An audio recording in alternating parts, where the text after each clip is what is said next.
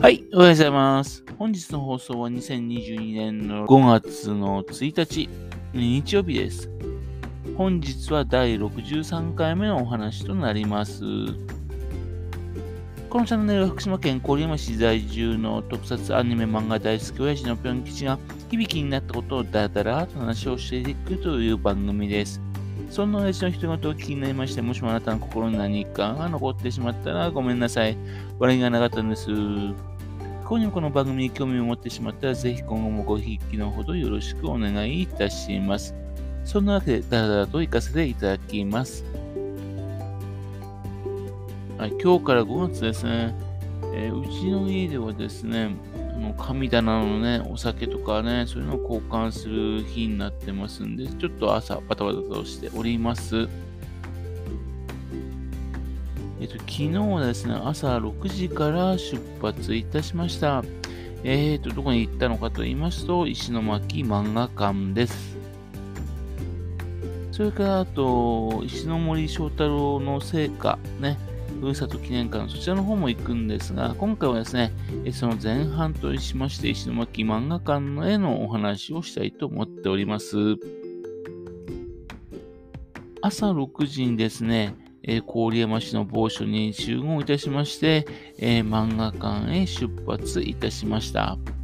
えっ、と、メンバーはですね、私の他にですね、ペロチの番組のメンバー2人、ね、親父、あと2人足しまして、要するに親父3人組。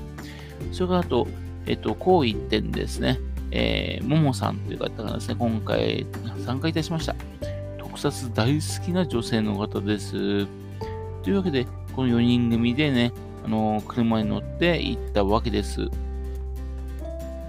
え途中ちょっとね、カーナビに騙されてですね、松島のラッシュにぶつかりそうになるピンチもありましたけどね、どうにかく避けて到着いたしました。もう8時15分にはね、えっ、と、石巻の町の中に着い到着いたしました。で、まず何をしたのかと言いますとですね、えっ、と、街の中のあちこちに点在されているフィギュアだとかね、えーそういったものを探す旅ですね。えっと駐車場を降りてですね、すぐのところにですね、仮面ライダー1号、2号のね、えーフィギュアを発見いたしました。というわけで、えーその3、うん1号、2号はね、ちょっと変身してるポーズなんでっていうので、そのフィギュアの前でね、変身ポーズを取ろうとしてですね、えっ、と、自分が2号ライダーやったんですが、ショックを受けました。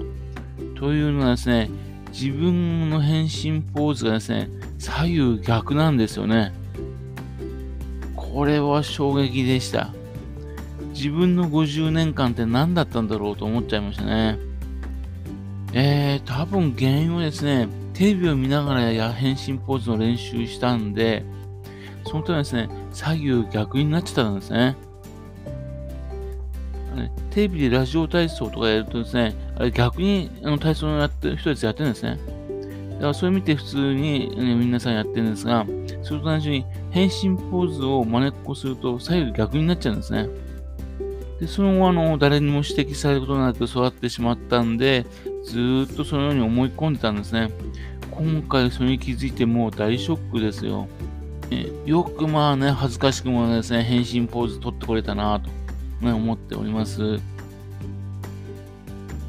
それからですね、次はあの石森章太郎さんがね、ご本尊となっている漫画神社、そちらの方にお参りしました。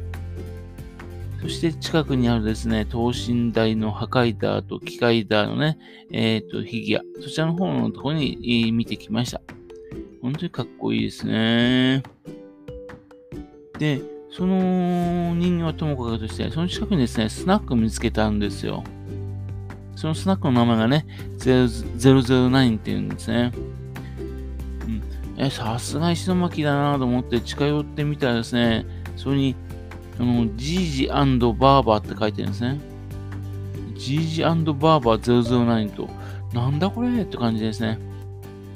ジージバーバーっていう二人がやってるお店なのかな？あるいは、ジージバーバーじゃないと入れない年齢制限のあるスナックなのかな？果たしてこれスナックなのかな？まあ、いろんなことで頭が点々点となってね、えー、状態で街歩きました。本当に面白いものがたくさんね、石巻にありますね。それからあと津波の時にですね、石巻に来た水の高さをね、示したところとか見てね、いや、本当にね、たくさんの水が、ね、石巻に来て襲ったんだなって分かってね、本当よくまあ復興されたなと思って感心いたしました。と、街頭にぶら下がったね、石森章太郎さんのね、えっ、ー、と、漫画の絵、ね、それがちょっと旗みたいになってますんで、それをね、見て歩いたりとかですね。あるいは、ポストの上にですね、えっと、フィギュアが置いてあるんですね。というわけで、ポストを探して歩いたり。またと、石巻駅に行きましてね、えー、っと、石巻駅の周辺のところですが、あの、石巻市役所、ね、その前にですね、えー、っと、仮面ライダー V3 が置いてあってね、すごいなぁと。えー、それとマンマンホールのところですね。そのカラーの石森漫画館の絵みたいなのがあってね。というわけで、非常に面白いマンホールなんでっていうんで、それをね、街の中のマンホールを踏んで歩いたりとか、ね、いろいろとね、楽しむことができました。で、9時半になりましたので、いよいよ石森漫画館へです。まず入る前なんですけどね、漫画を作り出す手っていうのでね、漫画家さんたちのね、手形がですね、あの建物のところの横に置いてあるんですね。その一番目がですね、この間亡くなられた横田徳夫さんなんですよ。ああ、この手がね、もう横田さんの手なんだと思って見て、下を見たらですね、今度は横山隆夫さんなんですね。まあ、横山隆夫さんについてもですね、このコーナーでそのうちね、詳しくやりたいと思っております。えー、まあ、ちょっとね、の横山さんと、まあ、横田さんっていうね、まあ、著名なこの漫画さんじゃなくてね、えっ、ー、と、なんですが、お二人とも実を言うと、石森章太郎さんが作った僕中一滴のメンバーなんですね。そして、えっと、時和荘に住んでいた、あるいは時和荘に通っていたメンバーなんですよ。というわけで、石森石森翔太さんと横があって方はね、このレレイアウトのね、展示、手形のレイアウトを作ったんだなと思ったんですね。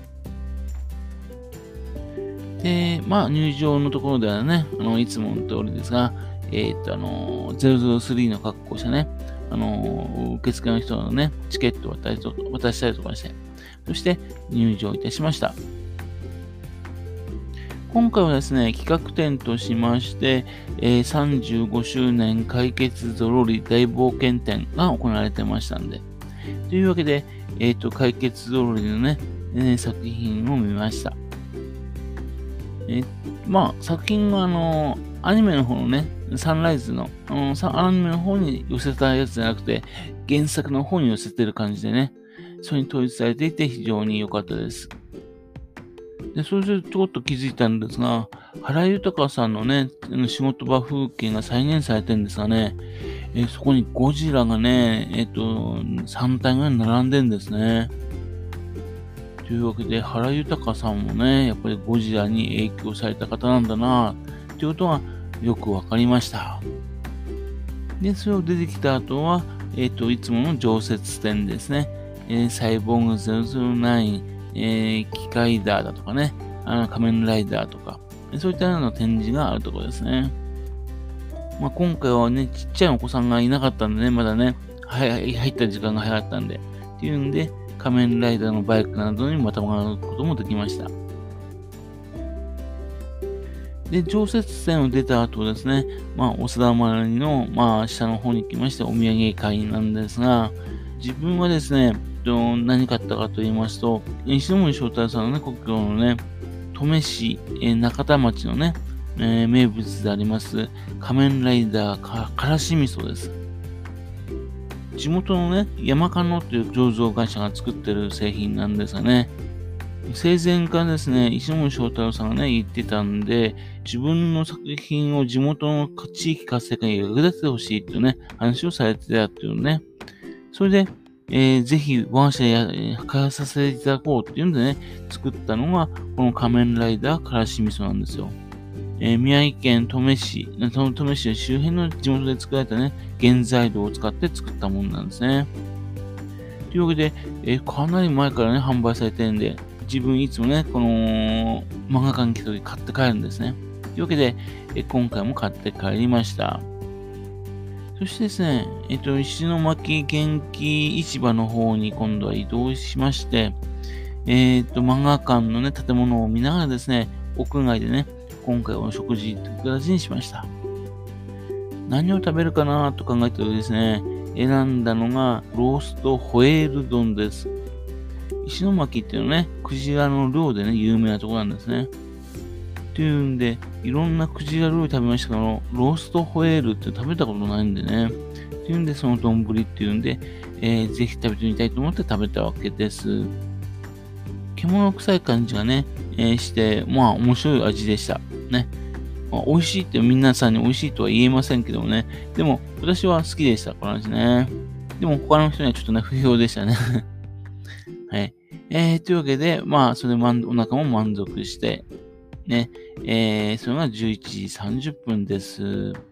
というわけで、えー、石巻ですね、えっ、と、水害で水害あってね、そこからもう、だいたい2年に1回ぐらいですね、遅れて訪れてるんですが、本当に年々年々元気になってんですね。いや、本当に町おこしでうまくやってるなぁと、えー、勉強になるとこたくさんあるなぁというふうに思いました。えー、それではですね、また次回よろしくぴょん吉のお宅の話をお付き合いくださいね。えー、本日はお聴きくださいまして、誠にありがとうございました。